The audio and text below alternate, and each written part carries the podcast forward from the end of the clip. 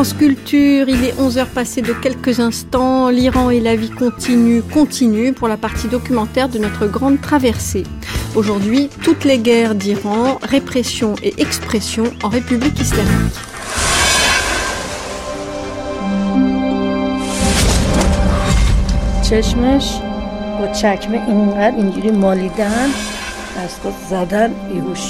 Ils ont tellement piétiné son œil avec leurs bottes que son œil a été complètement euh, brisé, enfin détruit. Là, il a un vrai problème à l'œil.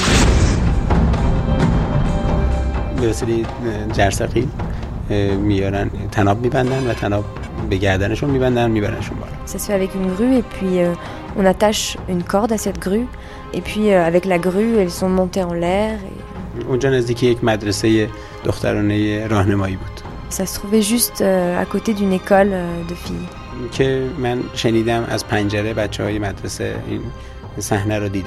Et j'ai entendu dire que les enfants euh, ont vu la scène de la fenêtre de leur école. Vous écoutez de la musique de Los Angeles? Moi j'en écoute, tout le monde en écoute. Ceux qui n'en écoutent pas sont fous et ils ne font pas partie de ce pays.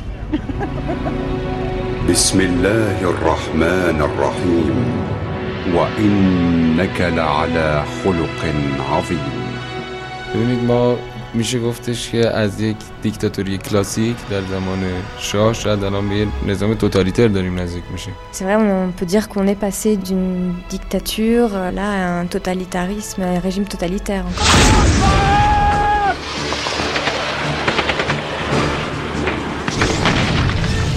Les Iraniens n'hésitent plus aujourd'hui à qualifier publiquement leur gouvernement de dictature et même à le comparer à un système totalitaire. C'est d'abord un acte de courage, une prise de position militante, l'expression d'une liberté d'expression qui leur est justement déniée. Mais s'agit-il là d'une description précise du fonctionnement de la République islamique Dans son intention et sur le papier, disons, la République islamique n'est pas bien loin d'avoir au moins des visées totalitaires. En même temps, les nombreuses luttes de pouvoir au sein du régime iranien ainsi que la dimension représentative et la fréquence des élections ne semblent pas aller dans ce sens. Certes, l'État réprime et emprisonne les syndicalistes, les femmes, les étudiants, les blogueurs et mène une sorte de guerre intermittente contre ses opposants intérieurs, mais elle ferme en même temps les yeux sur le renversement permanent de ses valeurs et l'évolution inéluctable d'une société moderne. Malgré toutes les interdictions, en Iran, on boit, on danse, on écoute de la musique occidentale, on regarde des télés étrangères, on mélange les filles et les garçons et on couche avant le mariage. N'aurait-on pas plutôt affaire à un autoritarisme idéologique, certes très paranoïaque comme le sont les systèmes totalitaires, mais aussi assez schizophrène et pour tout dire un peu foireux dans ses réalisations? C'est ce qu'on se demande aujourd'hui en rencontrant les différents belligérants de cette guerre intérieure, ceux qui la mènent et ceux qui la subissent, ceux qui l'évitent et vivent dans l'ombre, ceux qui la déclarent sans cesse et en profitent, ainsi que ses victimes. Jusqu'à 12h30 répression et expression en République islamique.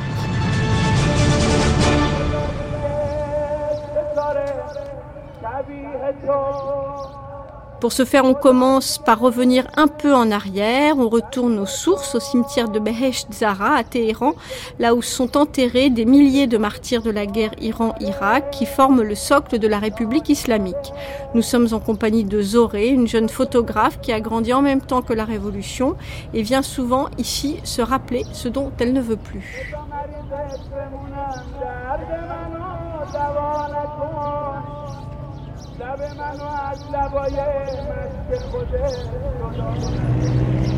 C'est le plus grand cimetière de Téhéran, le premier vendredi de l'année, en fait, juste après le Nouvel An.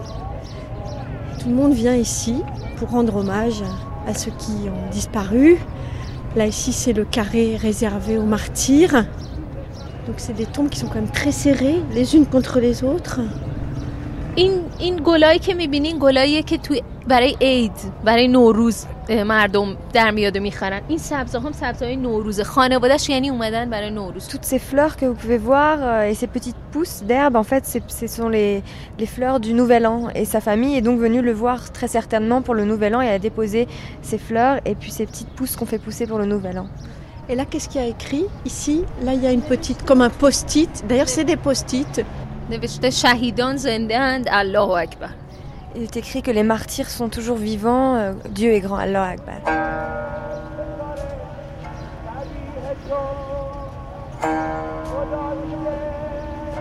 Et combien de morts pendant la guerre à peu près? Plus d'un million, mais on ne sait pas exactement combien.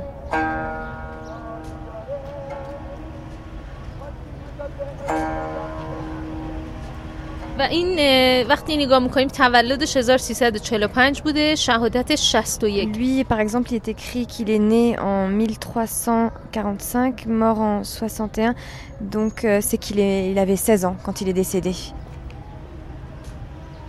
ام، یه چیزی که میخواستم بهتون بگم الان این چون 16 سالش بوده و ازدواج نکرده بوده ناکام بوده براش یه آینه گذاشتن Ce jeune homme, comme il est décédé alors qu'il n'était pas encore marié, dans cette petite boîte, ils ont mis un miroir. C'est un, petit miroir qu'on met normalement pour les mariés au moment de leur mariage pour leur apporter la lumière. Et là, on l'a mis pour lui parce qu'il n'était pas marié au moment où il est décédé. Oh là là, celui-là, il est tout jeune aussi.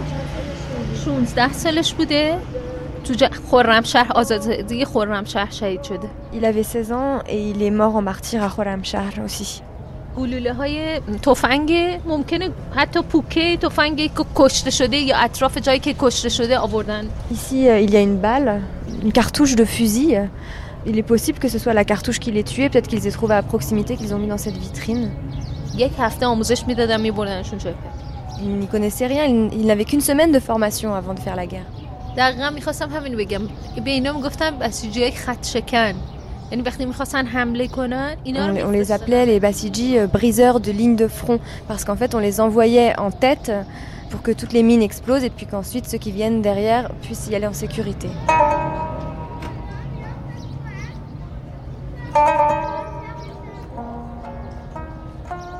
Toi, tu connais des gens qui sont partis à la guerre? Je peux vous donner l'exemple de deux personnes. یکی از اونا کسی بود که هم کلاسی هم بازی خودم بود دو سال از من بزرگ بود موقع بچگی L'un d'entre eux était un, un ami d'enfance avec qui je jouais euh, quand j'étais petite et qui avait que deux ans de plus que moi. 16 17 سالش بود دبیرستان بود و اومدن مدرسه با یه نفر که با یه جنازه یکی از کسایی که À l'école بچه‌های où se trouvait مدرسه mon باشن. ami, à l'époque il avait 16-17 ans, à l'école dans laquelle il étudiait, un jour ils ont emmené le corps d'un des, d'un des enfants qui était martyr.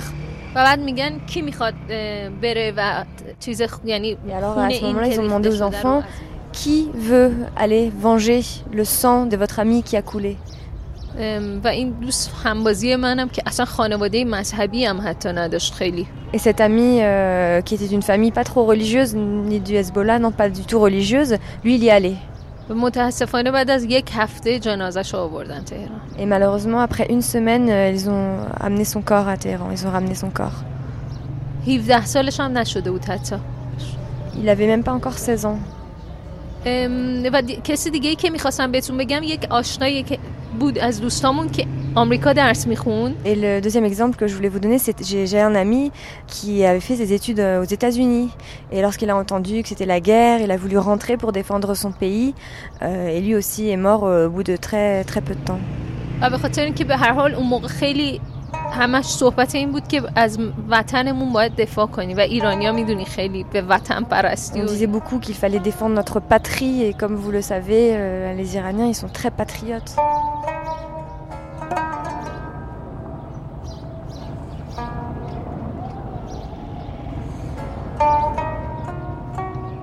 Et par la suite, en fait, la République islamique a exploité à fond le sentiment patriotique, la douleur des familles, et l'a complètement instrumentalisé. فکر میکنم آخر جنگ اینطوری شده بود داره مردم خیلی احساس میکردن که داره باشون بازی میشه À la fin de la guerre, c'était comme ça. Oui, les gens avaient l'impression qu'on jouait avec eux. میدونی داستان این بود که هر خانواده ای چند تا داشت هر فامیلی چند تا شهید داشت تو خانوادهش Vous savez, ce qu'il faut préciser, c'est que dans chaque famille, il y avait un martyr. برای خود من اون موقع تینیجر بودم هنوز سن مثلا Moi, euh, moi-même, à, à l'époque de la guerre, j'avais, j'étais adolescente, j'avais 13-14 ans. البته آخرای جنگ میتونم بگم چون از وقتی 11 سالم بود جنگ شد J'avais 11 ans quand la guerre a commencé et donc j'ai vécu toute mon adolescence sous la guerre. Et toute mon adolescence, c'était la guerre, les martyrs. فکر میکنم خیلی از همسن و سالای منم همینطورن که دیدن حتی اون جوانایی که اصلا ندیدن Et je 20 pense que les سالشون jeunes qui ont mon âge et même les plus jeunes qui ont 20 ans, ils ne veulent plus entendre parler de ça, la guerre, les martyrs, on a déjà vu, on ne veut plus jamais entendre parler de guerre. میبینین مردم انقدر همه اعت- اعتراض دارن به سیستم و به Si vous رژیم. voyez que les gens ne, ne manifestent pas, ne font pas grand-chose euh, contre ce régime, c'est parce qu'ils en ont, ils sont tous fatigués. Les gens sont fatigués.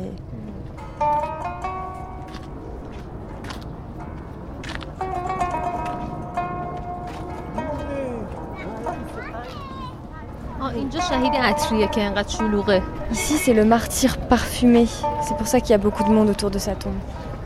مردم معتقدن این مثل یه معجزه بوده چون وقتی انقدر شهید پاک بوده اینا که عطر Les gens pensent qu'il était vraiment unique et qu'il était tellement pur que c'est pour cela que du parfum se répand tout seul de sa tombe.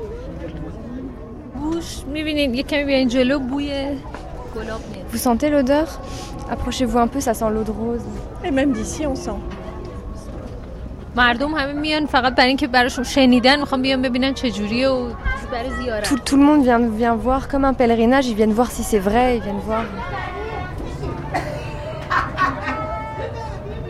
این خانواده انگار اومدن پیکنیک فرش انداختن میوه شیرینی گذاشتن نشستن سر قبر شهیدشون Il y a une famille, on dirait qu'ils sont venus en pique-nique ici. Ils ont mis un tapis euh, avec des pâtisseries, des fruits, euh, de quoi grignoter. et puis des pistaches sur la table, les chaussures à l'extérieur du tapis. Et en fait, c'est ça, on vient faire le pique-nique à côté du martyr. Bonne année. Merci. Regardez ah, les pâtisseries de Yazd. Merci. Mes frères et sœurs ne sont pas encore arrivés. شوهرم بوده شهید شده شش تا بچه داشتم چهار تا دختر دو تا پسر C'était mon mari et euh, j'ai six enfants, quatre filles et deux fils et ils sont tous mariés. Et là, ils, ils sont tous invités à venir ici. هم خواهرها برادرها دامادها Toute la famille va venir ici aujourd'hui, les frères, les sœurs, leurs épouses, les maris, euh, les enfants, les neveux, euh, tout le monde. Et vous faites un pique-nique من اومدم ای در خون- سر خاک پدرشون Oui, on est venu souhaiter le nouvel an à, à papa. Et c'est une occasion joyeuse ou triste خوش هستیم دلاشو بچه ها همه سالم هستن همه میان سر خاک پدرشون همه الهی شکر دیروز خونه خونه بودیم Oui, c'est un jour heureux. On est tous heureux, on se réunit et on vient ici euh, sur le tombeau. شادیامونو برای پدرمون آوردیم On amène nos joies pour notre père, toutes nos joies.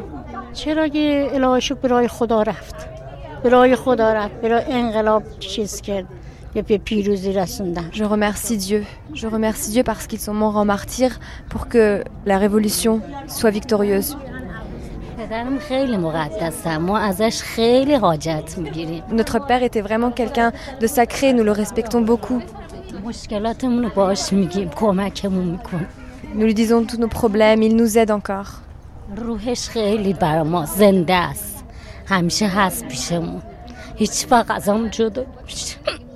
Jamais son âme ne s'éloignera de nous.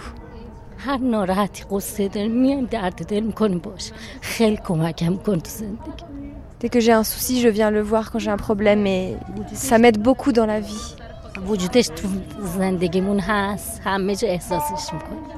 Il vit en nous. Nous le ressentons partout. Nous le sentons avec nous. On a fait که جوانای ایران رو میکشن فکر نکردن پشتشون هستیم براشون هستیم Ils ont pensé qu'ils tueraient les, les jeunes de l'Iran, les jeunes Iraniens, mais ils n'ont pas compris qu'ils étaient toujours en vie. دیگه Et vous, vous avez peur, vous, parfois qu'il y ait une nouvelle guerre ici میترسیم ولی با اعتقادی که داریم با توکلی که داریم حل میشه همه چی برامون On a peur, mais avec la conviction, les convictions qu'on a, on pense que tout va s'arranger. جنگ همیشه ترس داشته مگه میشه آدم از جنگ بترسه ولی خب همیشه توکل میکنیم و میبینیم که یه نفر پشت سر ما هست La guerre, ça engendre toujours de la peur, il y a toujours de la peur, mais nous, nous, nous avons quelqu'un derrière nous. Nous avons l'imam du temps qui est avec nous. این دختر این خواهر کوچیکمه Ça, c'est ma petite sœur euh, et la deuxième. On va vous laisser en famille. Merci pour vos bonnes pâtisseries de Yale.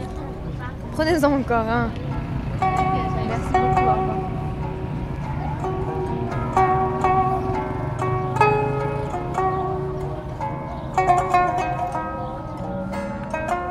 L'imam du temps qui soutient aujourd'hui les familles de martyrs. C'est le douzième imam que reconnaissent les chiites après Mohammed, l'imam qui s'est occulté aux alentours du Xe siècle. On l'appelle aussi l'imam caché. Il est toujours présent, mais pas visible aux yeux des mortels. Les pieux chiites, largement soutenus par leur président Ahmadinejad, attendent et espèrent son retour. Cette perspective de retour annoncée comme imminent est largement utilisée par l'actuel gouvernement et son président pour dissimuler tous les possibles sujets de mécontentement. Entre le culte de la mort et les promesses d'apocalypse, l'espace occupé par le présent est heureusement réduit à un minimum.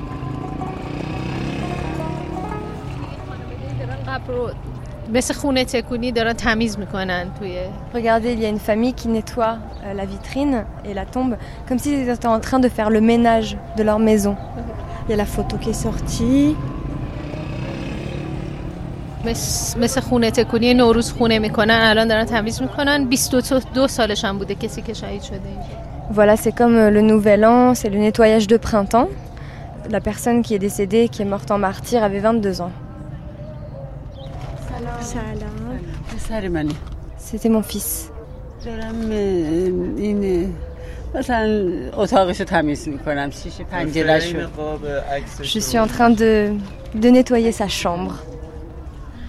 Vous dites sa chambre. آره آره آره عکسش و اینا شیشه هاش و اینا رو تمیز میکنم Sa photo, les vitres, je nettoie. خیلی جوون بود Il était très jeune, c'était mon premier fils. ما هر دفعه میریم تمیزش میکنیم که بگیم به یادشیم هیچ وقت از یادمون نمیره. Et on vient, on vient de nettoyer sa vitrine pour dire qu'on pense à lui, qu'on ne l'oubliera jamais. C'est lui. دانشگاه اینطوری افسری افسری پلیس برای پلیس کار میکرد یعنی سال دوم Il était euh, à l'université euh, pour être policier, il était en deuxième année. بعد توی میشنی مأموریتی که رفته بودن اونجا توی یه Et عملیات euh, il a été env- envoyé en mission là-bas. Euh, lors de sa mission, euh, il a reçu un coup de feu et il est décédé. Et vous vous souvenez, le jour où il est parti à la guerre, qu'est-ce que vous lui avez dit من اه، من نمیدونستم به من نگفتن non, je ne savais pas, il ne me l'avait pas dit.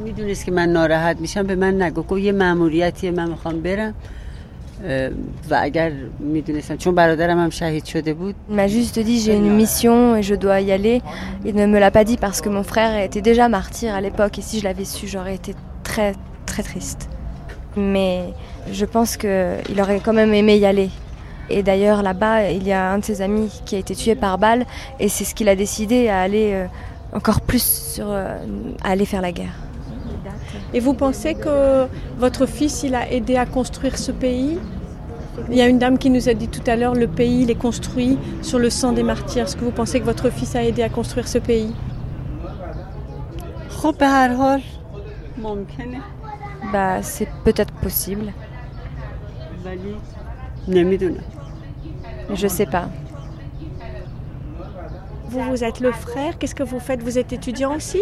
Oui. Architecture. Architecture. Mais les gens ici, ils ont peur qu'il y ait une guerre de l'Amérique ou pas? S'il y a une nouvelle guerre, moi personnellement, j'y vais pas. به خاطر اینکه توی جنگ ا- اولندش که دوره که فرق کرده جنگایی که اگه قرار بشه با, با یه دونه بمب اتمیک دیگه همه تموم میشه Déjà جنگا parce فرق que les, les- les guerres ont changé maintenant. Il suffit de lancer une bombe atomique et c'est bon. Euh, c'est pas la peine d'aller sur le front avec une kalachnikov devant un tank. من نمیتونم من دو تا شهید دادم دیگه نمیتونم برادرم رفته پسرم Non, je ne رفته. peux plus, je ne veux plus. Moi, j'ai déjà donné deux martyrs, mon fils, mon frère. Non, il n'y a pas de raison que je donne d'autres enfants. Pour moi, j'ai aucun problème. Moi, j'ai pas envie d'être en vie. C'est juste pour mes enfants. Moi, j'en ai plus rien à faire de la vie.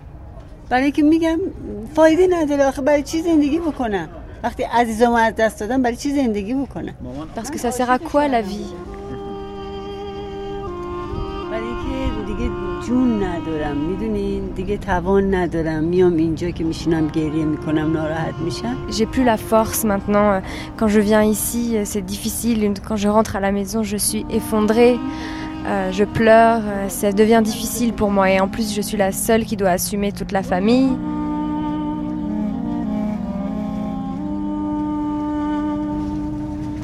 C'est quoi votre prénom من مهدی Mehri.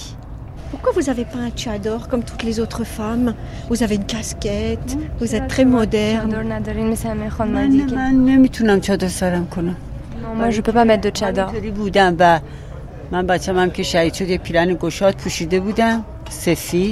Moi j'ai toujours été comme ça, comme mon fils est mort en martyr aussi, j'avais un vêtement large, un peu blanc.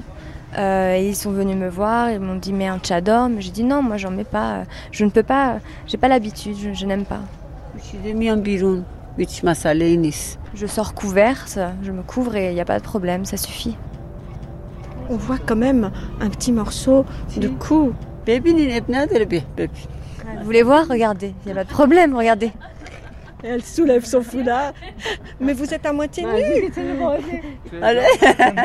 Non, ici, c'est pas grave.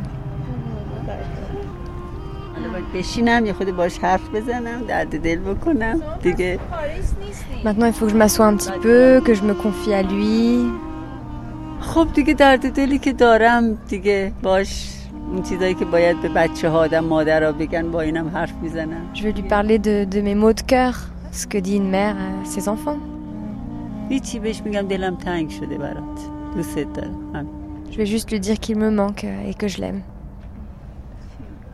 مال برادرم رو تمیز کنم Puis ensuite j'irai de l'autre côté pour nettoyer celle de mon frère. انشالله بچه هاتون همه رو خدا حفظ کنه براتون Bonne année à tout le monde. J'espère que Dieu gardera tous vos enfants. سفر خوبی ایران داشته باشید Faites bon voyage en Iran. Mora sfida come sera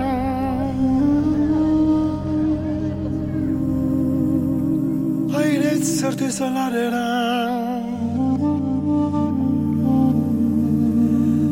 Mora sanuş khoskeran Kadret okuslarera مع كل شهيد تزداد عزائم إعصاري مع كل وليد يتجدد سيل الأحرار. شهداء الأمة آتونا أجيالا تولد بركانا. شهداء الأمة آتونا أجيالا تولد بركانا. نصرا في كف الثوار Disons qu'il y a dans le chiisme déjà la grande figure de l'imam Hussein, euh, qui est une figure de martyr. Yann Richard. C'est une figure qui d'ailleurs a été euh, réévaluée dans- au début des années 70, euh, quelques années avant la Révolution, parce que certains théologiens ont dit, mais attention, l'imam Hussein est un martyr, mais c'est d'abord un combattant, c'est un militant, c'est quelqu'un qui s'est révolté contre une situation qui était intolérable, la situation des habitants de Koufa qui étaient opprimés par les Omeyyades. Et donc, euh, il y, a, y a une euh, position politique ici qui va retourner le martyr euh, passif qui est la victime d'un pouvoir euh, abusif, elle va le retourner en la, la figure d'un militant. Et ça, ça a été la grande euh, révolution idéologique du chiisme qui a permis la révolution au nom de cet idéal de militantisme, de révolte, et euh, avec euh, des inspirations progressistes, authentiques, progressistes et tiers-mondistes.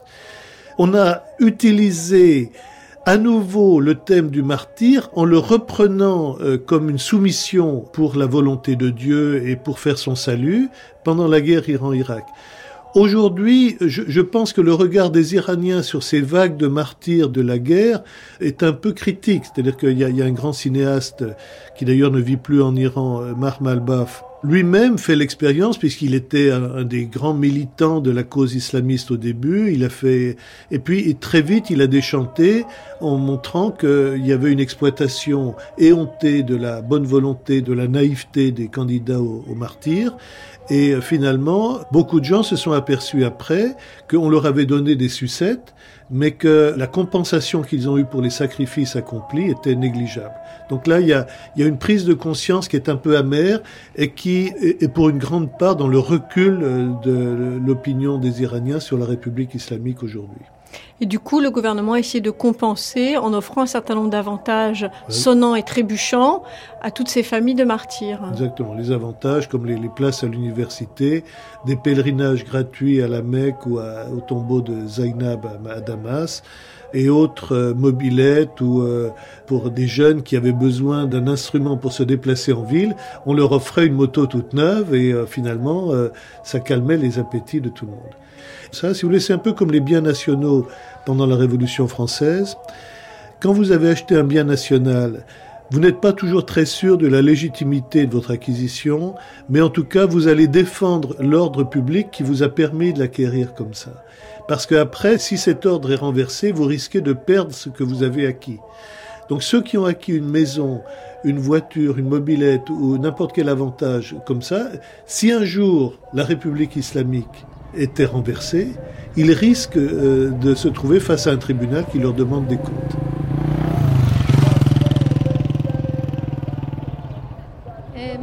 فقط یه چیزی که درباره شهدا میخواستم بگم این بود که آقای رئیس جمهور ما احمدی نژاد وقتی که شهردار تهران شد Quelque chose que je voulais vous préciser au sujet des martyrs, c'est que notre euh, président Ahmadinejad, quand il était maire de Téhéran, میخواست آثار جنگ و شهدا رو بیاره تو شهر که مردم دوباره همیشه به فکر Il voulait transporter les restes des martyrs, ce qui les concerne, en ville pour que les, les gens puissent euh, se souvenir encore plus des martyrs à l'intérieur de la ville de Téhéran. مثلا یه چیزی که بود این بود که این شهیدای گمنام که دیدین که هیچی فقط ازشون آثارشون مونده بود Par exemple, ces martyrs inconnus dont il ne reste que les ossements, lui voulait amener ces ossements en ville et les enterrer au centre des ronds-points de la ville. 16 17 سال بود که جنگ تموم شده بود Mais ça fait 16 ans que la guerre est terminée. ببینید مردم وقتی گفتم خسته شدن از جنگ و این داستانا مردم اصلا راضی نبودن Quand je vous dis que les gens sont fatigués de la guerre, en ont marre de la guerre et ces choses-là, les gens n'en voulaient plus.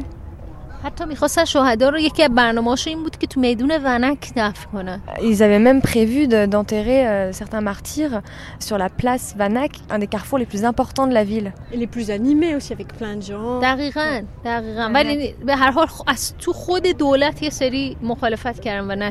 Oui, euh, tout à fait, mais au sein même du gouvernement, il y a eu des personnes qui ont contesté cette décision.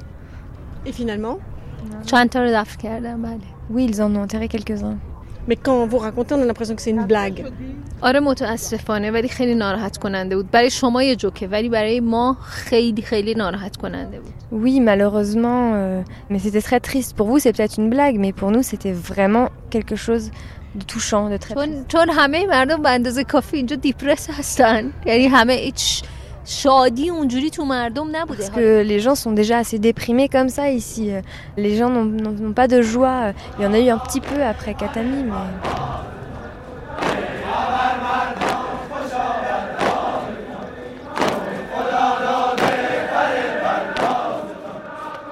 À l'origine, on appelait Bassidji, c'est-à-dire littéralement les mobilisés, ces volontaires qui fournirent la plupart des martyrs à la guerre Iran-Irak et s'engageaient par centaines pour constituer la chair à canon de la République islamique. Après la guerre, ces forces paramilitaires se sont reconverties dans le maintien de la sécurité intérieure. Le Basij est devenu l'œil et le bras du guide de la révolution, une sorte de milice anti-émeute et de police des mœurs, dénoncée comme les SA du régime par les étudiants durement réprimés ces dernières années.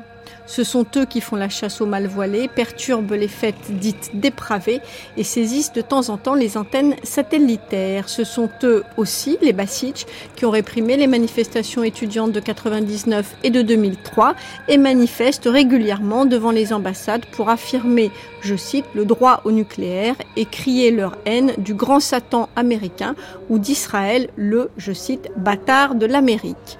Les volontaires seraient 90 000 et pourraient mobiliser jusqu'à 2 millions de personnes, dont une partie seulement reçoit un entraînement militaire.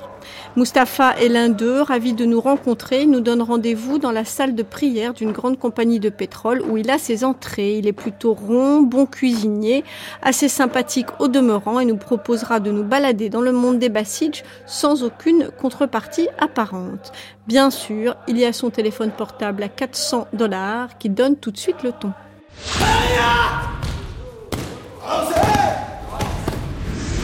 من مصطفی افضل زاده هستم دانشجو کامپیوترم تهران Je suis Mostafa Afsalzadeh, je suis étudiant en informatique à Téhéran. Et Est-ce que vous êtes également ce qu'on appelle un Basiji بله ف- در بسیجان فعال هستم Oui, je suis aussi actif chez les Basiji. بسیجی به گفته رهبرمون آقای خامنه ای کسی که قلبش و دین برای اسلام Un basij, euh, au dire de notre guide, c'est quelqu'un qui, euh, qui donne son cœur à l'islam. Allô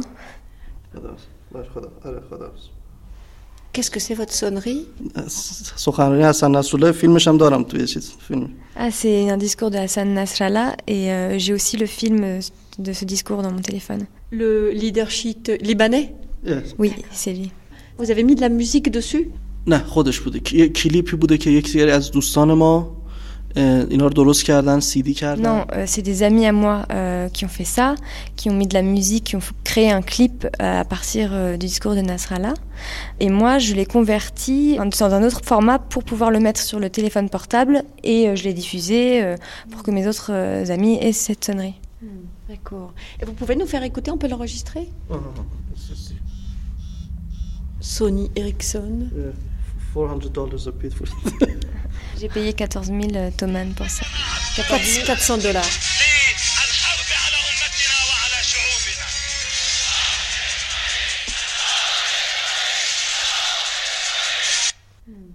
Qu'est-ce qu'il dit میگه که برادران و خواهران مسلمان اسرائیل مثل یک قده سرطانی میمونه Il dit euh, mes frères euh, et mes sœurs euh, musulmans et musulmanes, Israël est comme une tumeur cancérigène. و یک پادگان نظامیه C'est un état militaire. میگن تا آخرین قطره خونمون با اسرائیل مبارزه میکنیم و مرگ بر اسرائیل آخرش Nous protesterons contre Israël jusqu'à la dernière goutte de notre sang et mort à Israël à la fin. Vous aussi, vous protesteriez contre Israël jusqu'à la dernière goutte de votre sang حتما اگر کسی به قول معروف مبارز از مبارزه وایسته Sûrement, quiconque s'arrête de protester n'est pas un bon basiji. بسیج فقط تفنگ و اسلحه و لباس بسیجی نیستش Un basij, ce n'est pas seulement un fusil, une arme à feu de basij. Chacun peut être basij à sa façon et apporter quelque chose à l'islam. تفاوت بسیجی با آدم اداری یا کسی که شاغل مثلا توی La اداره différence entre nous et un salarié de bureau, c'est que dans le bureau, on lui dit Toi, tu fais ça. Et s'il y a autre chose qu'il peut faire, il ne le fera pas. Alors que nous, on essaie de faire le maximum, on essaie de faire tout ce qu'on peut. بسیجی کار میکنه به خاطر رضای خدا برای همینه تو کشورهایی که خدا رو نمیشناسن خوب بسیجی رو هم خوب نمیشناسن Les Basiji, ce sont des salariés de Dieu, ils travaillent pour Dieu. C'est pour ça que dans les pays où on ne connaît pas bien Dieu, on ne comprend pas bien les Basiji. Donc, c'est-à-dire comment ça se passe Comment on rentre dans cette euh, famille, en quelque sorte خب سازمانی هم هست تو ایران به نام بسیج عضو میپذیره کارت اه، به قول معروف ثبت. Ça a la forme d'une organisation à laquelle on adhère avec une carte. عرض شود خدمتتون این جاهای مختلف هستش یکی مساجد هستن مدارس Euh, il y a دانشگاه. plusieurs choses. Euh, On peut adhérer avec les mosquées, euh, les écoles, les universités. Et chacune d'entre elles a une organisation de Basij différent. مثلا ما بسیج اساتید داریم یعنی استادهای دانشگاه به نوبه خودشون کار Par exemple, euh, on a euh, le groupe des Basij euh, constitué par des professeurs d'université qui font leur travail euh, au nom de l'islam. و ما بسیج ورزشکار داریم بس... ورزشکارهای بسیجی داریم که با ورزشی که On a des بلدن Basij sportifs qui, par le biais du sport qu'ils exercent, apportent quelque chose à l'islam. من م، احساس میکنم این مقدار خلاقم کالای جالب میکنم یه نمونهش moi, à ma façon, je pense que je fais quelque chose d'intéressant. J'essaye de filmer les, discours euh, de Hassan Nasrallah, de Ahmadinejad et de M. Khamenei, euh, des discours que je diffuse ensuite sur Internet euh, par le biais des emails ou que je passe d'un téléphone à l'autre par Bluetooth.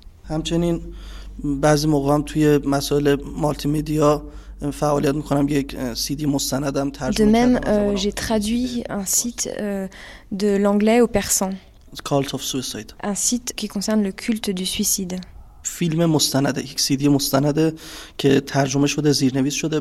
C'est une vidéo euh, du culte du suicide que j'ai sous-titrée pour que les gens puissent comprendre de quoi il s'agit. D'accord. Qu'est-ce que vous avez comme photo sur votre portable là à côté? عکس امام خمینی به خاطر اینکه ما زمانی که من به دنیا اومدم ایشون دیگه مثلا چند سالم بود سه چهار سالم بود C'est la photo de, de l'imam Khomeini parce que moi quand je suis née euh, il était déjà décédé depuis quelques années. احمدی نژاد هستش آقای خامنه ای هستش Monsieur Ahmadinejad, Non, Une photo de Ahmadinejad. une امام هستش la photo de l'imam de Monsieur Khamenei. بعد منم معروف پلنگم Moi, je suis connue euh, comme la panthère, donc j'ai des photos de panthère. Pourquoi vous êtes connue comme la panthère Parce que quand je dois faire quelque chose, je le fais euh, très rapidement, euh, comme une panthère. C'est votre surnom en fait. Ah, Mais dans la société iranienne et notamment parmi les jeunes, d'après ce que j'ai compris, quand même les Bassidji n'ont pas une très bonne réputation. و کسایی هم که واقعا دوست ندارن بسیجی ها از دو حالت خارج نیستش Les gens qui n'aiment pas les Bassidj, je pense que soit ils ne les connaissent pas, soit ce ne sont pas des gens bien. چون تعریف بسیج تعریف مثبتیه یعنی تو هر فرهنگی شما بسیج رو تعریف کنید Parce que la définition des Bassidj est une bonne définition. C'est comme si vous disiez euh, un bon plat. Ben, un bon plat, c'est pas un mauvais plat. Personne ne va dire que c'est un mauvais plat. Par définition, un Bassidj est bon. حتما اسم بسیج نباید روی افراد باشه که بگیم بسیجی هم. Le nom Bassidj euh, n'est pas apparent comme ça. On peut très bien euh, être Bassidj sans savoir même qu'on est Bassidj. Mais dans la rue, vous pouvez reconnaître quelqu'un qui a un Bassidj ou pas نه اینطور نیستش Non, on peut pas reconnaître comme ça.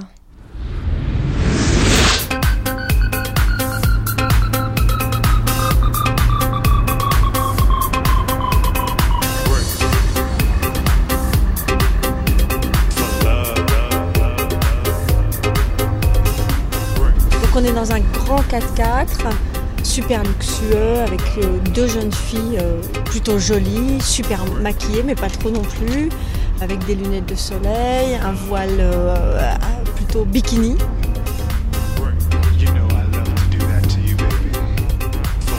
Jordan, ça commence là. Mais je crois qu'on est venu un peu tard. Tu vois les voitures de filles et de garçons?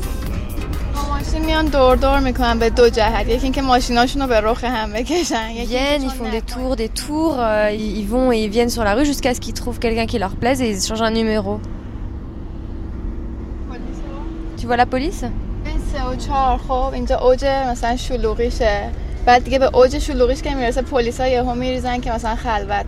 Entre 3 et 4 heures en fait euh, il euh, y a beaucoup de monde. À 4 heures c'est là où il y a le plus de monde et puis euh, la police arrive. Et à partir de 4 heures, tout le monde se- s'en va. اگه شلوغ بود وای میشیم ها Si vous voulez, on va faire les jeter, on va voir s'il y a du monde et puis on s'arrêtera là-bas. دختر پسرای همسن ما از بسیجی ها واقعا میترسن به خاطر اینکه فکر میکنیم واقعا Vous هی- voyez, les garçons et les filles de notre âge ont vraiment peur des Bassidji.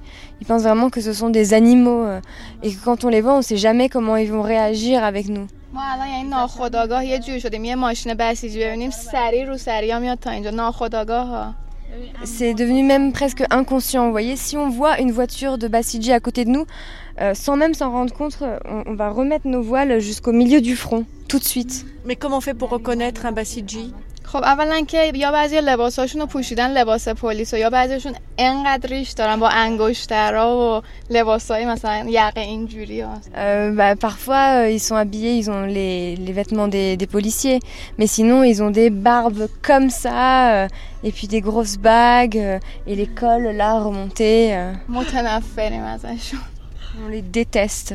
Ah bon À ce point-là خیلی بیشتر از این حد بسی Beaucoup plus que à ce point-là. خانواده شهیدن دیگه دیگه چه توقعی داری ازشون C'est des familles de martyrs, qu'est-ce que tu veux attendre d'autre d'eux به خاطر اینکه میگن ما بچه‌هامون رو دادیم رفتن تو جنگ شهید شدن که شما حالا بیاین قیروفر کنین واسه ما اینجوری بیاین تو خیابون Parce que les familles disent euh, Nous, on a sacrifié nos enfants au front pour que vous, maintenant, vous veniez faire des coquetteries dans vos voitures. اینم بگم بسیجی ها خیلی وحشی تر از پلیس های معمولی هن. یعنی اگه پلیس های معمولی هر جوری باد کنار بیان بسیجی ها به هیچ عنوان باد کنار نمی Les ils sont encore plus sauvages que les policiers normaux. Euh, quand les policiers normaux, parfois, t'arrives à un compromis, mais avec eux, jamais. یا مثلا یکی از دوستای ما رو دو هفته پیش تو جاده گرفتن داشت می‌رفت اسکی پیادهش کردن دهنش بو مشروب میده 20 ضربه شلاقش زد Par exemple, la semaine dernière, il y a une de nos copines qui euh, allait au ski. Euh, sur la route, ils l'ont arrêtée, elle est descendue et ils ont senti que sa bouche sentait l'alcool. Ils l'ont condamnée à 20 coups de fouet. Et elle les a fait Elle les a eu ou elle les a achetés واقعا نه ببین 80 ضربه شلاقه واسه مشروب و مثلا به تخفیف بدن دیگه 20 تا مثلا بقیه‌اشو میتونی با پول بخری اینجوری Regarde, normalement, tu as 80 coups de fouet à cause de l'alcool. Euh, tu peux en acheter un certain nombre. Elle a eu une réduction, elle en a eu que 20. این دیگه بستگی به اون پلیسی داره که گرفته اگه عقده‌ای باشه همه رو میزنه اگه نه مثلا با پول میتونی مثلا Ça, ça dépend euh, du policier sur lequel tu tombes. Euh, si par exemple il est très fier, euh, il va tous te les donner tes coups de fouet, sinon tu peux en acheter quelques-uns. Il y a trop de trafic, mais par où tu veux que j'aille Oh, let it go. Don't stop. C'est une guerre des nerfs plus ou moins larvée entre les jeunes du nord de la ville et les forces vives de la République islamique, dernier rempart d'une idéologie soumise à rude épreuve. Mais c'est surtout, on le devine, une guerre dont le nerf est l'argent, pour ne pas dire une lutte des classes, une revanche des déshérités, héros de la Révolution, contre les riches familles occidentalisées qui ne cachent plus leurs signes extérieurs de richesse.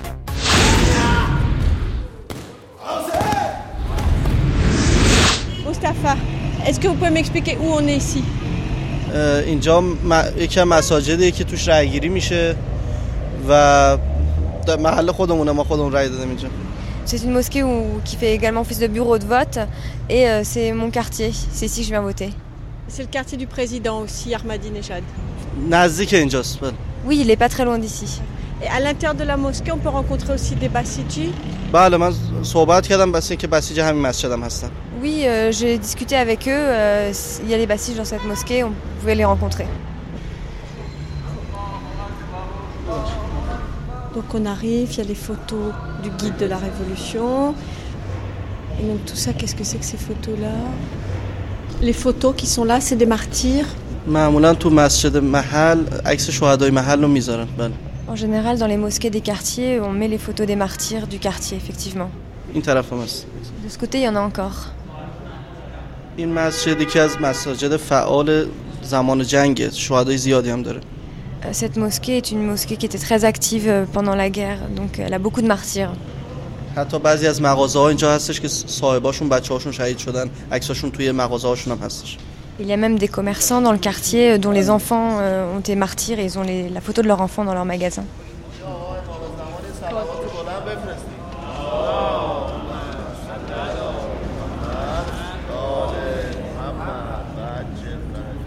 Vous êtes française, n'est-ce pas Oui, vous aussi Non, je suis pas français, mais je connais un tout petit peu le français, oui. J'enseigne le français. Ah oui. On est là, en fait, on fait une petite enquête sur les Bassidji. Les Bassidji, ce sont les, alors, les jeunes gens, les, les personnes qui peuvent se sacrifier euh, à leur euh, leader, à leur société islamique, euh, pour suivre euh, les prescriptions islamiques coraniques. Hmm? Vous, vous n'êtes pas Bassidji, par exemple? Déjà oui, j'étais, j'étais Bassidji. Il y a des années, mais depuis que je suis entré dans la faculté pour étudier le français, j'étais très occupé, mais j'ai encore des amis qui sont Bassidji. Tous les Iraniens sont des Bassidji. Vous êtes sûr?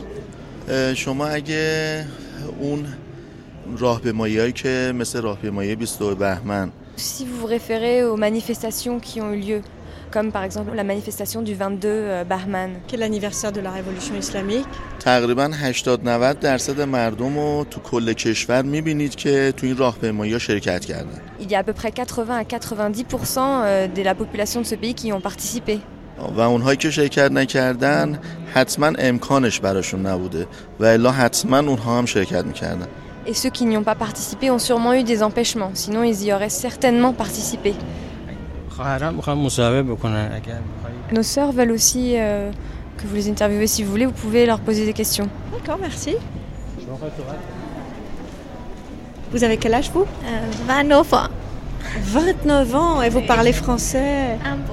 Ah, d'accord. Vous, vous êtes une femme Bassidji aussi? Oui. Maman Bozra, ça.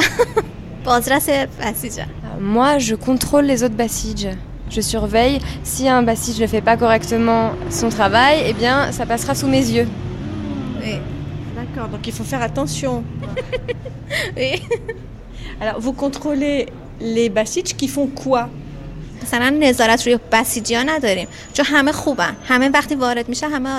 Euh, les bassites, on ne les contrôle pas vraiment parce que tous les bassites sont bons. Ce que je veux dire, c'est plutôt comme si je portais conseil aux dirigeants des bassites.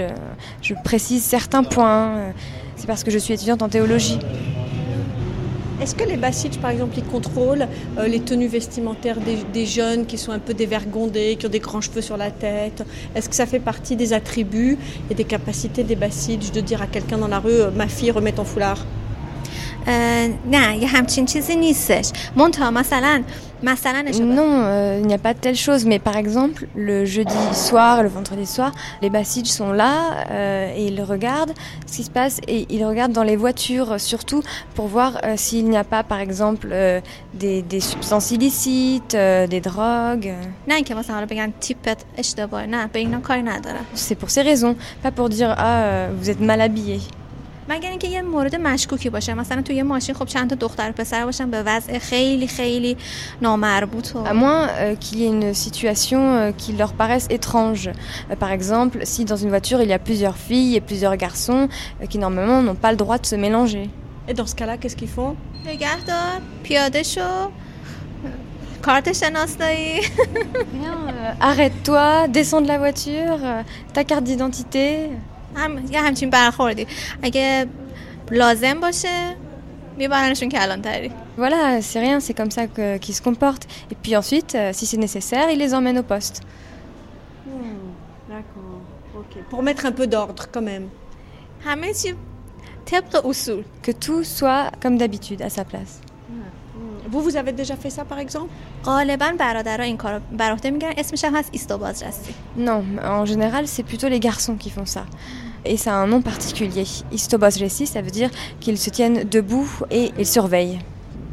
خب الان آزادیه دیگه مثلا خیلی نمیشه حالا جوانای الان خیلی نمیشه حالا روی تیپشون En ce moment, il y a pas mal de liberté, c'est assez difficile de contrôler beaucoup euh, la façon de s'habiller des jeunes.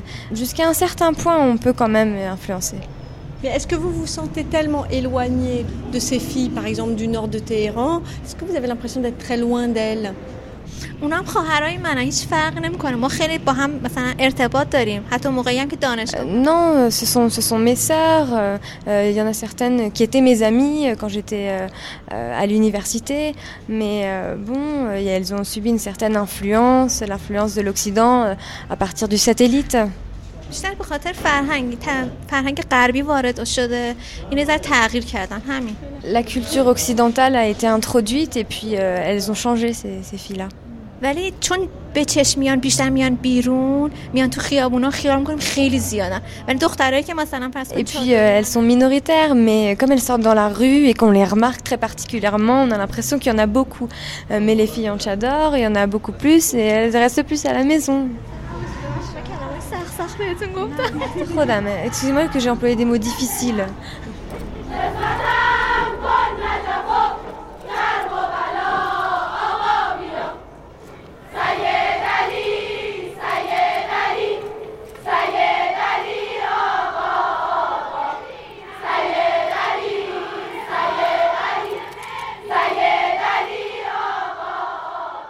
Partout, il y a des organismes de.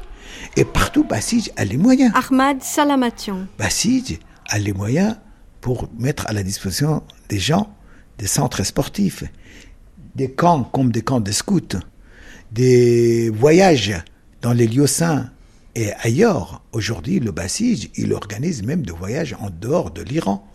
Et si je vous résumais, je dirais tout ce qui était les, organisations dans le temps des loisirs, euh, des syndicats ouvriers, des syndicats de solidarité, plus les comités d'entreprise, plus tout ça, tout cela, bah je le fais. C'est une erreur de croire que tous les gens qui sont dans le Bassid sont conformes à la représentation qu'on donne tel ou tel groupe qui est prêt à faire le, kamikaze. Les Bassidji, c'est une partie de la société qui bénéficie des moyens publics qui sont mis à sa disposition et qu'on essaye de lui donner une certaine forme de la vie publique.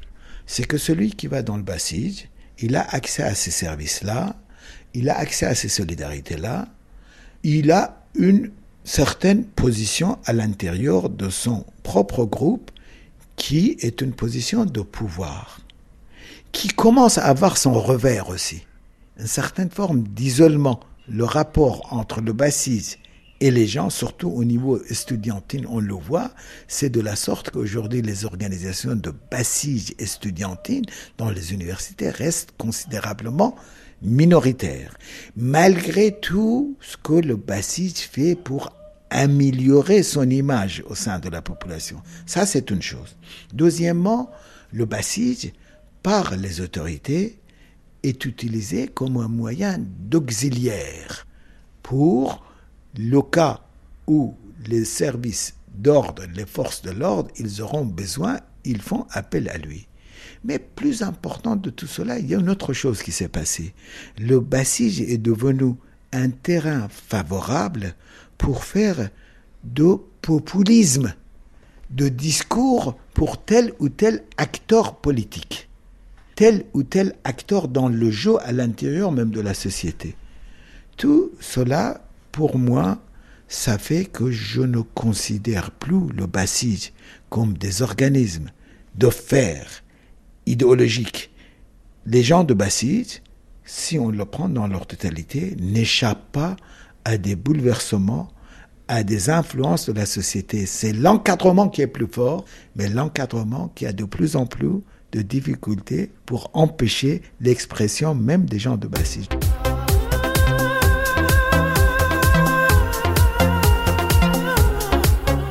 Il y a du monde alors sur Fereshti.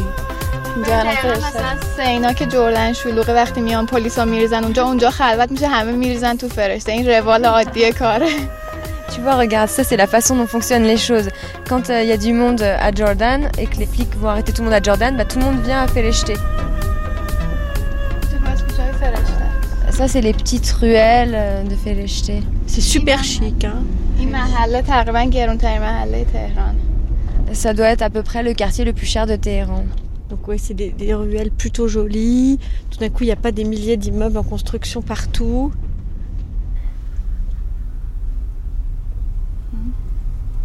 Ah voilà, une voiture avec deux gars.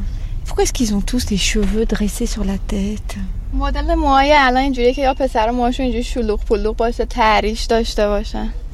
C'est la mode en ce moment, euh, il doit avoir les cheveux comme ça, un peu euh, un peu mal coiffés, euh, et puis se mettre un petit, une petite barbe naissante.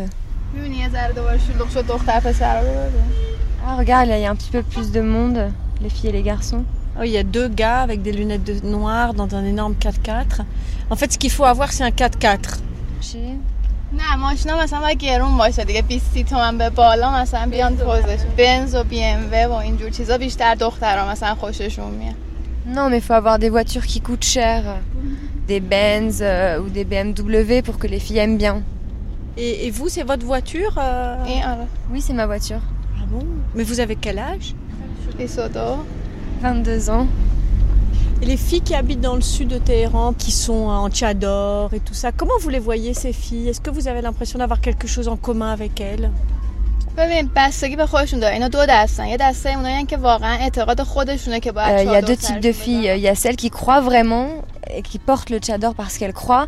Et puis, euh, il y a celles qui sont vraiment énervées euh, parce qu'elles viennent de familles pauvres et elles nous détestent. Et ces filles-là, euh, elles se vengent en fait en nous contrôlant euh, et en nous, en nous embêtant. ببین بستگی داره اونا بعضیشون برخوردشون خیلی بده مثلا بعضیشون واقعا کتک میزنن آدم Il y en a vraiment qui ont un, un comportement vraiment, euh, vraiment vache avec nous. Euh, quand elles viennent nous arrêter, elles peuvent nous donner des coups avant de nous jeter dans la voiture. Alors qu'il y en a d'autres qui vont nous dire, bon écoutez mesdemoiselles, euh, remettez bien vos voiles. Nous on est d'accord avec celles qui se comportent de, de cette façon, mais pas les premières euh, qui vont mal se comporter avec nous. اولا که تهران یه جوریه که دو دستن یکی بالا شهریان یکی پایین شهریان همین که مثلا Téhéran est divisé en deux. Il y a le nord de la ville et le sud de la ville. Et rien que ça, euh, le fait que dans le nord il y a les riches et dans le sud les pauvres, ça fait qu'il y a des discriminations.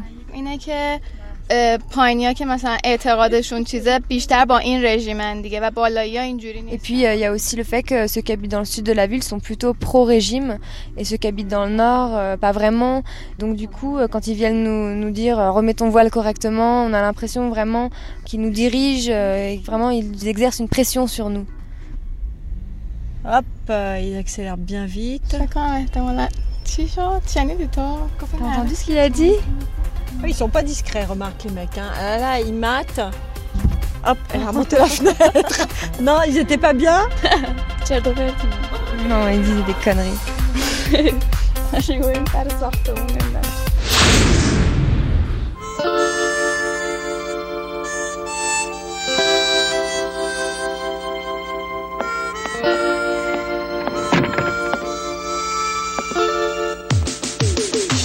La petite guerre d'usure entre les jeunes et les Bassidjis se transforme parfois en Iran en véritable vague de répression.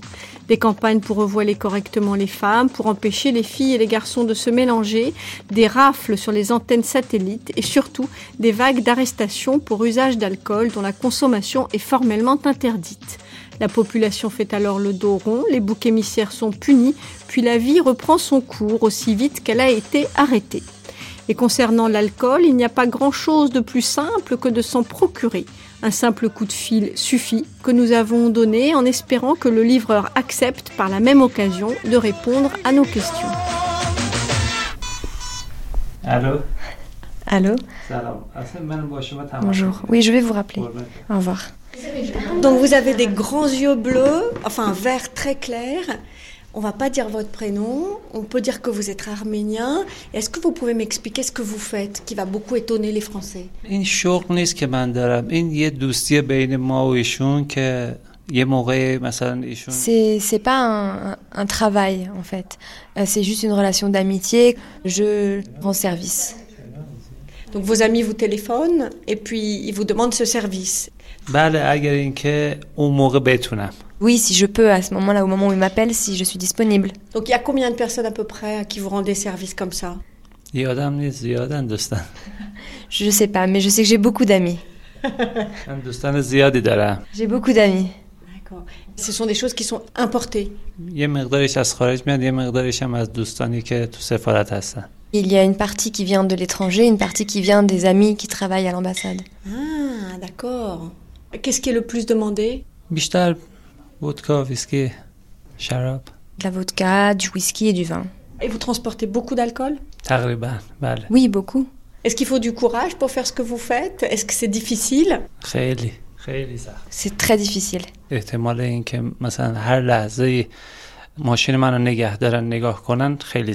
y a le risque à chaque instant qu'ils arrêtent ma voiture et qu'ils regardent ce qu'il y a dedans. Et si vous vous faites attraper, qu'est-ce qui se passe? Bah, enfin, ils m'ont déjà attrapé. حتی خیلی وقتا هم زدن ما رو خیلی کارهای دیگه Et puis beaucoup de fois, ils m'ont ils m'ont tabassé. Je suis déjà allée en prison. euh, beaucoup de choses.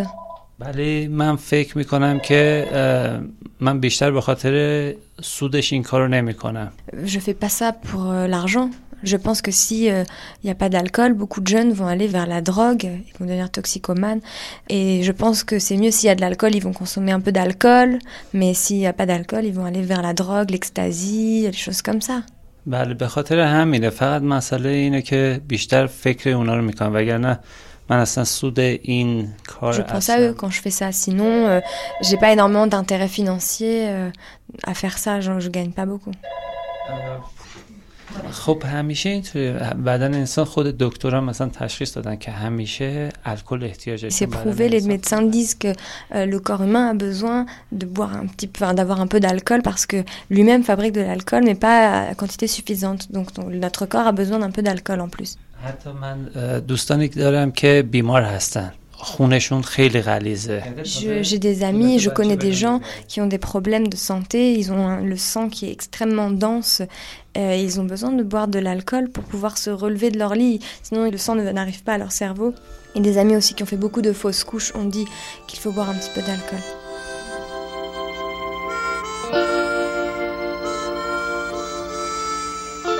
Et vous, vous buvez de l'alcool de temps en temps? Ça, ça.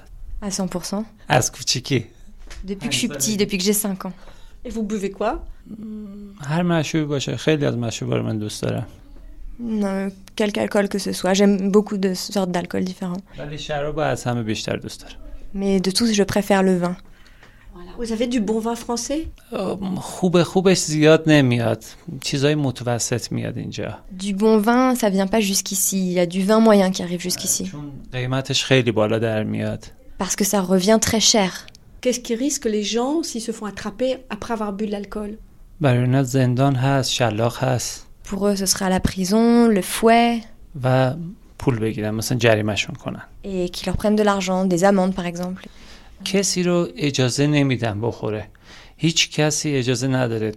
Personne dans ce pays n'a le droit de boire de l'alcool. Vous pouvez boire quand vous restez chez vous, il faut rester chez soi. Tant qu'ils ne s'en rendent pas compte, c'est bon, il n'y a pas de problème. Mais s'ils s'en rendent compte, ça ne va pas. Vous avez beaucoup de clients. Hein Salam Allô, bonjour, vous allez bien? Non, non, non, je suis quelque part, mais j'arrive très vite. Non, non. non, je connais, il n'y a pas de problème. Au revoir, merci. Bah. Oh, merci, monsieur le Allo Alcool. C'est la hotline whisky. France Culture, il est 12 heures passées de quelques instants. L'Iran et la vie continue continuent. Au programme, toutes les guerres d'Iran, expression et répression en République islamique. Nous sommes à Téhéran, dans une maison tout ce qu'il y a de plus banal. Le livreur de whisky vient de sortir pour laisser place à un autre commerce formellement interdit et plus ou moins toléré.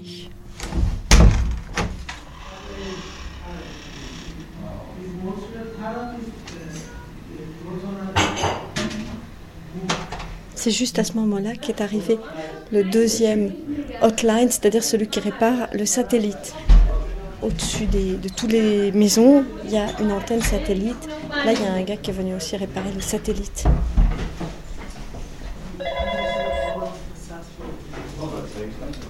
Eighty-five thousand, yes.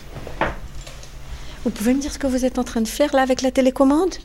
دارم این کانال رو سرچ میکنم براشون میچینم Je suis en train de consulter les différentes chaînes de télévision et d'essayer de leur arranger pour qu'ils captent les chaînes. از نصب و نگهداری و م، از اول نصب کردنش و نگهداری J'installe et j'entretiens ensuite euh, chez les gens les appareils.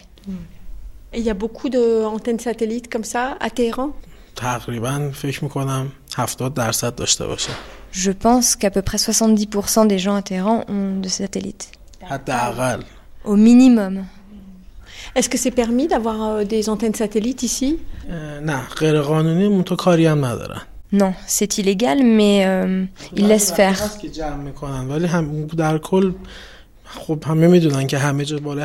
De temps en temps, euh, ils viennent les confisquer, mais la plupart du temps, ils laissent faire. Ils savent bien que tout le monde a des paraboles sur les toits.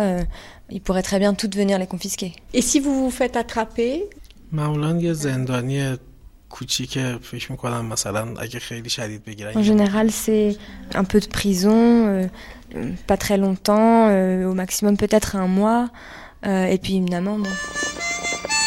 این مبارزه در سه مرحله انجام می شود برنده این نبرد همسر آینده دختر عالی جناب جورج جفرسون خواهد شد et vous, allez, vous avez beaucoup de- d'amis comme ça et que vous aidez euh, à régler leur antenne من از مشتری و اینجور چیزا خب بالاخره الان 8 ساله دارم این کار انجام میدم Oui, euh, bah, ça fait 8 ans que je travaille, donc euh, j'ai beaucoup de clients, vous voulez dire des clients.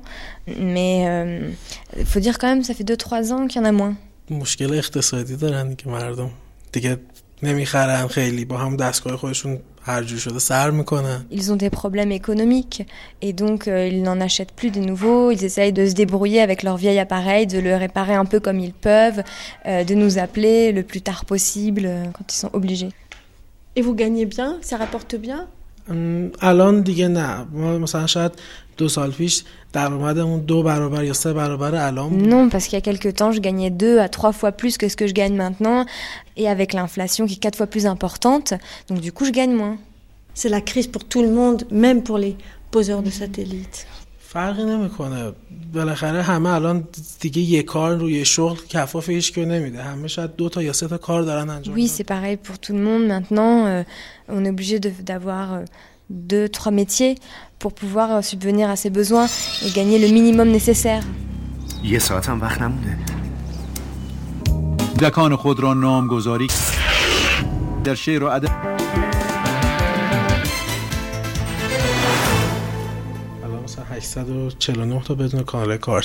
Là, il y a 849 euh, chaînes euh, qu'on peut recevoir sans carte de réception. Sinon, après, il y en a encore plus. Mais qu'est-ce qu'on voit sur ces télés-là qu'on voit pas à la télé euh, iranienne بالاخره شبکه های خبری هستش پخش میکنه کانال های ایرانی بیشتر مردم اینجا نگاه میکنن ایرانی که از اون ور پخش میشه Bah, il y a des, des chaînes d'information, par exemple, ou des chaînes iraniennes qui sont faites par les Iraniens de l'étranger avec de la musique. Il y a des chaînes porno Oui, il y en a aussi. La plupart de ces chaînes sont françaises d'ailleurs. Je pense qu'il y a 20-30% euh, qui accordent beaucoup d'importance à ça. Quand on limite les choses, forcément, les gens ont envie d'en avoir encore plus, que ce soit euh, des chaînes sexy, pornographiques, euh, politiques, de musique ou des films. Erotica, Eropulse, Sexy Sexy, XX Action TV, Top Porn Sat, et même France Culture. À côté, à droite, il y a écrit Radio List et on peut écouter France Culture. Oui, je vais leur mettre France Culture dans les premières chaînes. Très bien, bonne action. Merci. Et vous, vous regardez quoi à la télé? من زیاد نگاه نمیکنم وقت نمیکنم Moi, je regarde pas trop, j'ai pas le temps. en fait. اینکه شغلی تا این سوالات جواب بدید و اصلا چند قطعه تشریفتون بر ما بسید حالا برای افتتاح برنامه لطف کنم اون از خانم فرخزاد از شما تشکر میکنم که لطف فرمودید و اینجا شغلی À quelle peine seront condamnés nos amis iraniens s'ils se font attraper à écouter France Culture en Iran via leur satellite Combien de coups de fouet pour une chronique d'Alexandre Adler Combien de doigts amputés pour une heure de tout arrive Bien entendu, rien de tout cela, les commandos de Basij se contenteront de confisquer l'antenne satellite et leur infligeront tout au plus une petite amende. En revanche, la République islamique continue d'infliger les châtiments les plus cruels et les plus barbares pour punir les crimes de sang, les violences sexuelles et les adultères notamment. Selon des chiffres donnés par Amnesty International, la situation des droits de l'homme s'est terriblement détériorée au cours de l'année 2007 et ceci correspond clairement à une politique de répression tous azimuts menée par le président Ahmadinejad. Pour l'année 2007, Amnesty donne le chiffre de 177 exécutions dont au moins 4 étaient des personnes de moins de 18 ans, de lapidation ainsi que des cas avérés de flagellation et d'amputation sans parler de la torture ni des condamnations de prisonniers politiques. Nous avons demandé à un fin connaisseur du système judiciaire, à un avocat qui préfère rester anonyme, de commenter pour nous cette recrudescence. آخر این کیس های سنگساری که تو ایران وجود داشته موردی بود که در اه، زنجان یک نفر اه، یک آقای اه، سنگسار شد Les derniers cas de lapidation qu'il y a eu en Iran, euh, il y en a eu un qui a eu lieu à Zanjan, où un monsieur a été lapidé. و قبل از اون موردی بوده که توی مشهد اتفاق افتاده Et avant lui, euh, il y a eu un cas euh, à Mashhad. اه، اون چیزی که میدونم اینه که اه، یک آقا و خانومی که با هم اه، نمیتونستن Ce que je sais, c'est que c'était euh, un couple, euh, un homme et une femme euh, qui étaient ensemble, mais qui n'avaient pas le droit d'être ensemble, qui étaient ensemble depuis 11 ans. ب- در مورد اونها خیلی وقت بود که حکم سنگسار برای هم زن هم مرد اه، صادر شده بود Ça fait très longtemps que la peine de lapidation avait été prononcée à l'égard de l'homme et de la femme. در مورد مرده زمانی که زیادی نگذشته اجرا شد Concernant l'homme, euh, la lapidation euh, a eu lieu. بعضیا توی اه، خود دولت با این اه، کار مخالف بودن و بعضیا هم Au sein du gouvernement, même, euh, il y avait un certain nombre de personnes qui étaient contre euh, cette lapidation et d'autres qui étaient pour. Et c'était quand اه، حدود م، دو ماه پیش Ça s'est passé en janvier, je crois. توی اطراف شهر اون رو بردن یه دیرم جمع کردن خود دادگاه یه دیرم جمع کرده Ils les ont emmenés en dehors de la ville. Le tribunal a, à mobiliser un village, ça s'est fait en dehors de la ville. Et comme c'est dit dans la loi, euh, ils ont été euh, enterrés jusqu'à la taille. Et puis euh, ils commencent à lui jeter des pierres, des pierres qui soient ni trop grosses ni trop petites. Comme ça se fait habituellement, le juge jette la première pierre et puis ensuite les autres. Qui lance les autres pierres? دعوت میکنن از هر کسی که حاضر باشه میاد و معمولا اه، از اه، خود دولت دعوت میکنن Et ils proposent à des volontaires de jeter les pierres. En général, ce sont plutôt des gens euh, proches du gouvernement parce que moi j'ai entendu dire que euh, les villageois par exemple avaient refusé de participer euh, à cette lapidation. این موضوع اتفاق خیلی خوبی بود که افتاد از یک جهت خیلی ناراحتیم که En un sens, on est très triste que cet événement ait eu lieu et en même temps, ça a été quelque chose de bien. خوب برای این که باعث شد که یک حرفی توی دولت اتفاق بیفته بعضی Ça a été bien peut-être d'une part parce que ça a engendré un débat au sein du gouvernement, des discussions, ils se sont demandé si euh, il fallait pas supprimer la lapidation et peut-être que la lapidation va disparaître.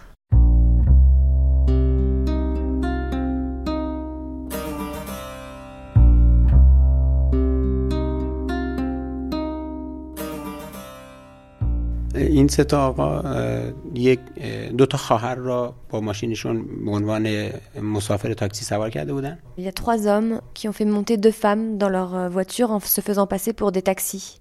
بعد اونها را بردن به بیرون از شهر و به طرز بدی به اونها تجاوز کردن و ریپ کرده بودن Ils les ont emmenés en dehors de la ville et ils les ont violés avec beaucoup de violence.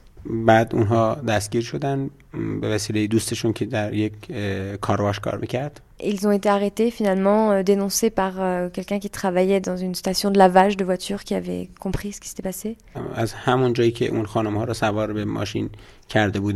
Donc euh, sur le lieu même où ils ont fait monter ces deux femmes.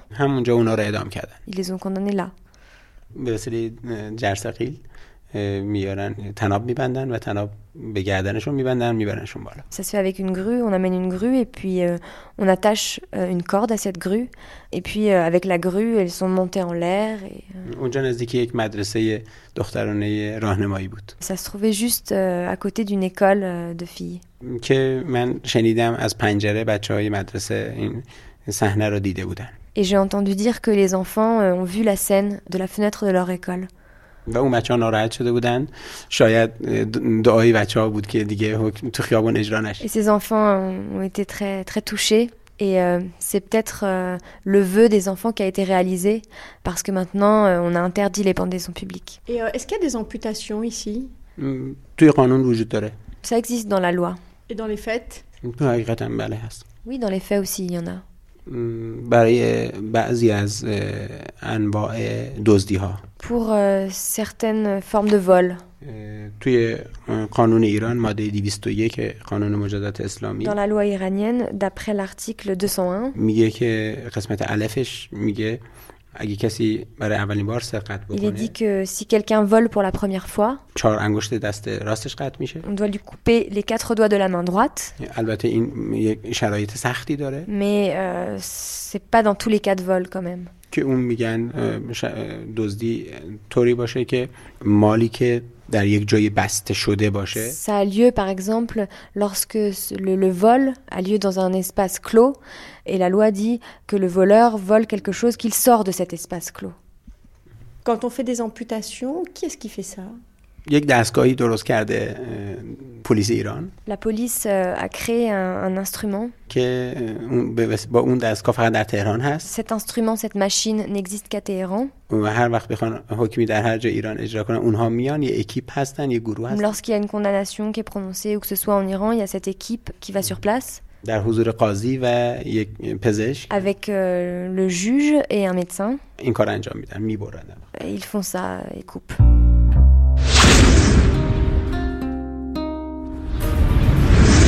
Les coups de fouet en Iran, comment est-ce qu'on les donne Est-ce que vous pouvez nous dire در, در مورد غیر از زنا در مورد زنا همون جور بود که گفتم در مورد غیر از زنا میخوابونن روی یه تخت و Euh, ils sont attachés sur un lit euh, spécial euh, on attache leurs poignets et leurs euh, chevilles pour ne pas qu'ils bougent et qu'ils n'aient pas de coups, ils ne reçoivent pas de coups sur la tête.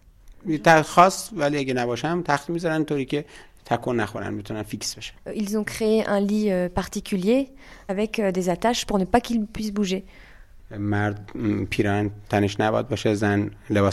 L'homme ne doit pas avoir de vêtements sur lui, la femme doit avoir des vêtements légers, on doit frapper de façon régulière, donner des coups de fouet de façon régulière. Certaines parties sensibles sont épargnées, comme euh, le visage et les parties génitales. Si c'est quelqu'un de malade ou une femme enceinte, euh, il n'aura pas de coup de fouet. Et, donc on les donne où sur le corps les coups de fouet? Sur le dos, derrière, euh, du haut du dos aux pieds. Ben, on condamne à des coups de fouet euh, dans le droit, mais dans les faits, on n'en donne plus beaucoup, d'après ce que j'ai compris, et on peut les acheter. توی قانون شلاق وجود داره در موارد تعذیری اه، امکان داره که قاضی اون شلاقا رو تبدیل کنه به اه، جریمه نقد Dans la loi, euh, les coups de fouet existent. euh, le juge ensuite a la liberté de les convertir euh, en amende. ولی در بعضی مواقع نمیتونه قاضی اه، تبدیل کنه مثل Mais جایی euh, dans certains cas, le juge ne peut pas convertir ces coups de fouet en amende, d'après la loi, par exemple dans les cas où on boit de l'alcool ou, ou bien deux hommes sont ensemble ou deux femmes sont ensemble. Et après, on peut pas soudoyer. euh, Le policier, c'est un policier qui donne les coups de fouet. On peut pas le soudoyer. ممکنه م، هر, هر, هر چیزی ممکنه C'est possible, tout est possible.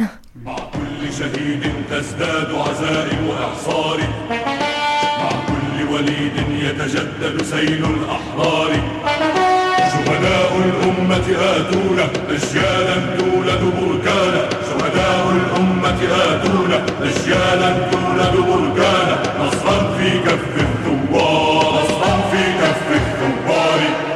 C'est un pays où tout est possible, y compris le pire, où la justice n'est ni complètement arbitraire ni entièrement juste, où on peut encore se battre un peu pour défendre ses droits, même si la dépression et la répression ont eu raison ces dernières années d'un grand nombre d'opposants. En marge de la guerre intérieure plus ou moins efficace que l'État livre à tous ses citoyens avec des moyens assez sophistiqués, une soi-disant organisation indépendante de type ONG, probablement rattachée directement au Bassidj et aux gardiens de la Révolution, a lancé depuis 2005 une campagne de recrutement fort médiatique. C'est Mustapha Le Bassidj qui nous présente son porte-parole. C'est une guerre d'une autre nature, apparemment tournée vers l'extérieur, mais aussi peut-être destinée à impressionner les médias occidentaux.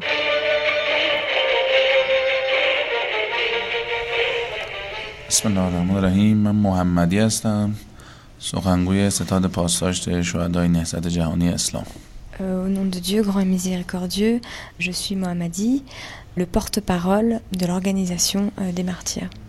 Est-ce que vous pouvez m'expliquer où on est dans ce bureau?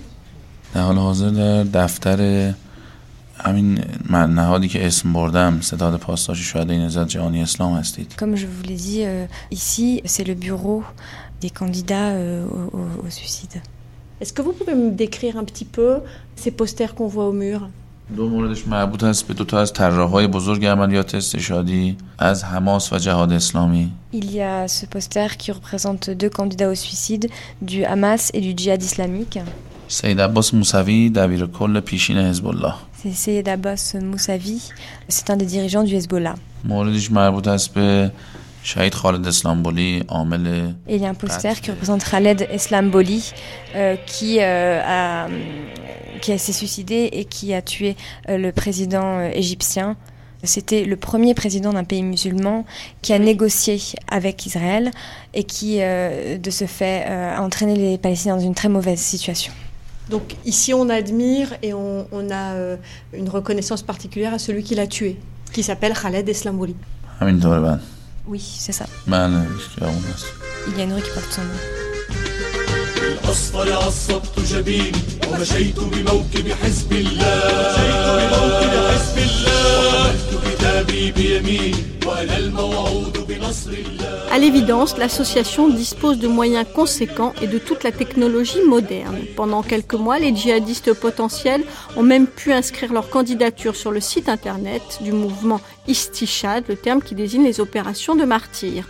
L'ONG propose également des t-shirts, des vidéos, toutes très bien réalisées avec des filles et des garçons jeunes et beaux qui rappellent un peu les icônes des mouvements des guérillas des années 70. Il existe même des dessins animés à l'usage des enfants, frères, sœurs ou fils de futurs kamikazes. L'ennemi y est déshumanisé, le monde à abattre plutôt virtuel et comme durant la guerre Iran-Irak, le martyr glorifié au nom de l'islam.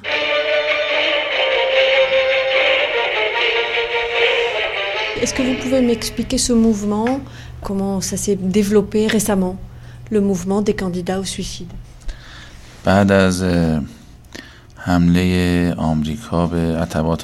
Après l'attaque américaine en Irak,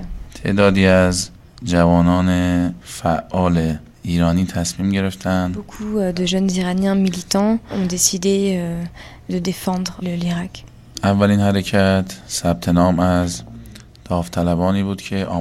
Les premiers jeunes iraniens se sont inscrits à cette période.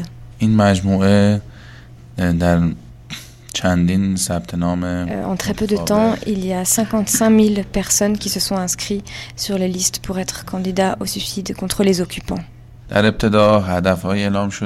Le but, en fait, c'est que les occupants quittent le pays. Salman Rushdie aussi fait partie euh, est présenté comme un des ennemis de l'islam. Euh, mais pour l'instant, nous avons euh, ralenti le rythme des inscriptions pour pouvoir euh, commencer à, former les 55 000 personnes qui se sont déjà inscrites. Donc, est-ce que vous pouvez m'expliquer? Comment vous allez former les 55 000 candidats au suicide qui se sont inscrits?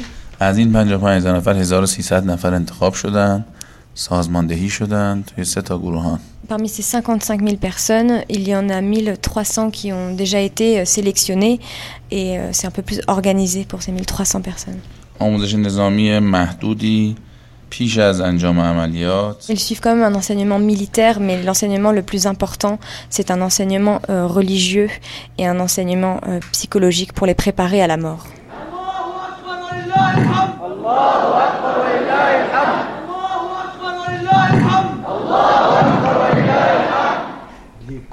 Comités candidats au suicide, c'est une pure fabrication de propagande Ahmad Salamatian. des officines de propagande qui ont besoin pour lancer le défi des médias occidentaux.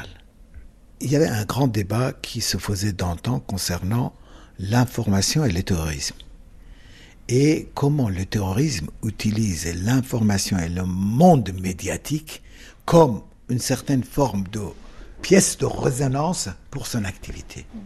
Au jour d'aujourd'hui, je dis, il y a des actions de commando avec des armes et il y a des actions de commando avec les moyens médiatiques. Ceux qui vont s'inscrire sur les listes de martyrs en Iran, c'est beaucoup plus des commandos qui sont en train de faire des actions médiatiques.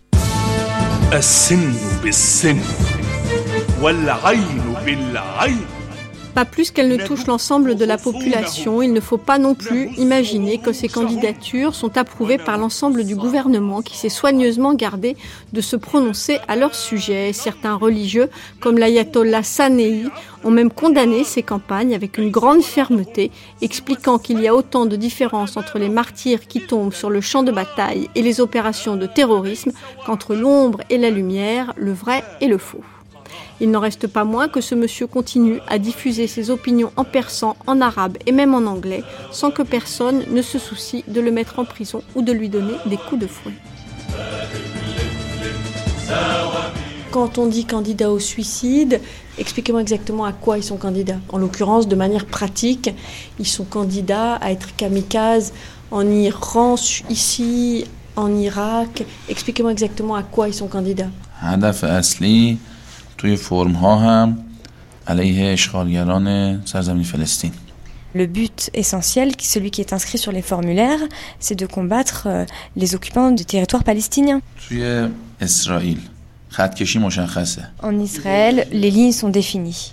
یک طرف دشمن صهیونیستی مسلح D'un côté, il y a l'ennemi euh, sioniste, c'est sûr, et dont le but est de détruire euh, les musulmans. اما و یک طرفش هم مسلمان هایی هستن که با کمترین سلاح میخوان از خودشون و سرزمینشون دفاع کنن Et de l'autre côté, il y a des musulmans qui veulent juste défendre leur terre. همه چیز شفاف و مشخص Tout est clair. اما در عراق اینطوری نیست مسائل عراق مسائل Mais اشغال en Irak, euh, ce n'est pas pareil.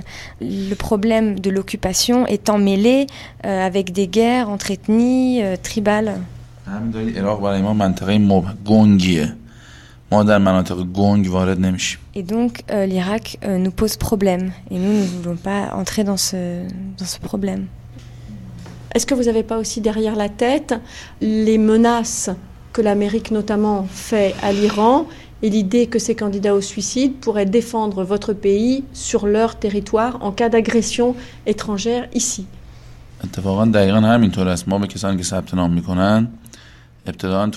Oui, c'est tout à fait ça. Dans les formulaires que remplissent euh, les gens qui viennent s'inscrire, ce qu'on indique en premier, c'est que votre but est de défendre votre pays.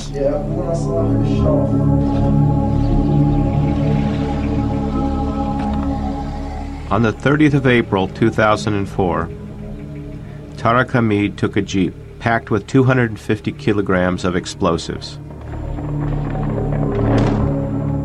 His mission is secretly filmed by a Palestinian militant group, Hamas. The target is a bus full of Jewish settlers in the Gaza Strip. But as the bus accelerates to get away, Tarek misses it. He is determined to die and chooses the next available target an Israeli army patrol.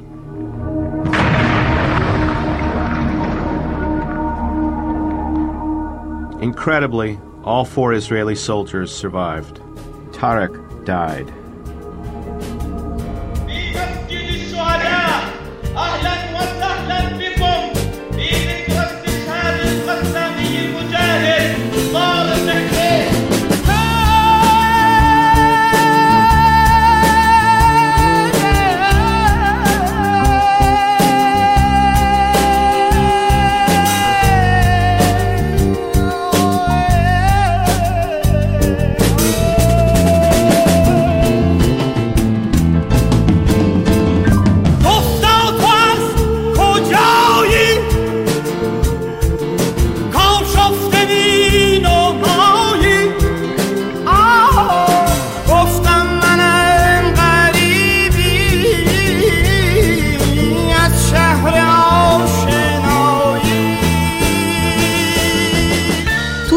d'Iran, c'était un documentaire de Sonia Kronlund réalisé par Pierre Villers et présenté dans le cadre des grandes traversées L'Iran et la vie continue, mars 2008. Traduction Bar McCoy, mixage Antoine Lehambre, assistante Léa Weinstein, Lola Simavonian et Sandrine Chaperon, babysitting Cétaré Mofidian et notre chauffeur s'appelait Hamid Fallahi. Merci en particulier pour cette émission à Zoré Soleimani, aux familles des martyrs du cimetière de Behesh Zara, Mustafa Afsadzadeh, à Monsieur Mohammadi, à Martine Ebing, aux deux jeunes filles dans leur 4x4, à Gila Bani Yacoub et à son mari, à Ahmad Salamatian et à Yann Richard, à Efi Herbali d'Ershad à Téhéran et bien sûr à Farangis Habibi de RFI et d'ailleurs. نداری. گفتم بر Demain, l'Iran et la vie continue continue. Il sera question de l'attente, l'attente eschatologique, l'attente du douzième imam et celle d'un avenir plus radieux. Dès 9h, vous pourrez entendre une heure d'archives consacrée au soufisme en Iran et à l'engouement occidental pour cette pratique dans les années 70. Cette heure d'archives, exceptionnelle bien sûr, sera suivie d'un débat sur l'avenir de la République islamique avant de partir dans la ville sainte de Qom pour un documentaire à la recherche de l'imam caché.